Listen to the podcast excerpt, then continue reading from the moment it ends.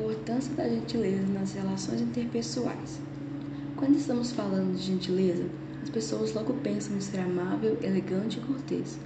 Sim, isso é uma das coisas que são classificadas como gentileza. Primeiro, temos que entender o conceito de gentileza.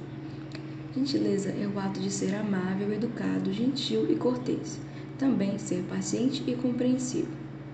Ela é importante, pois quando as pessoas tornam-se gentis, o mundo fica melhor. O ambiente onde elas estão fica mais leve, agradável e também tranquilo. Foi comprovado que quando as pessoas praticam o ato da gentileza, elas sentem-se mais felizes. Isto porque ela está ligada ao hormônio que libera dopamina, que é um neurotransmissor que proporciona bem-estar.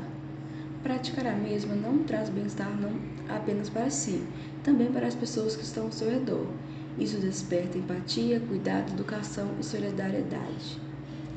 Quando você não só pratica em geral coletivo, podem ser elas pessoas que trabalham no mesmo local que você, familiares, amigos, conhecidos ou até desconhecidos.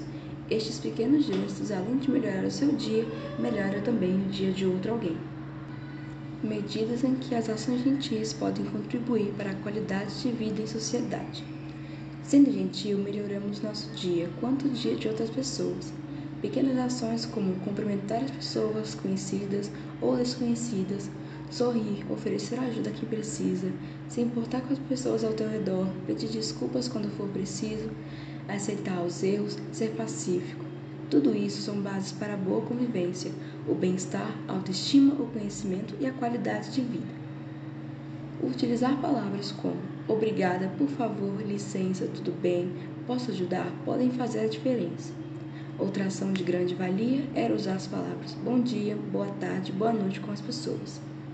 É importante também para a saúde mental, pois assim você conseguirá sentir-se melhor consigo mesmo.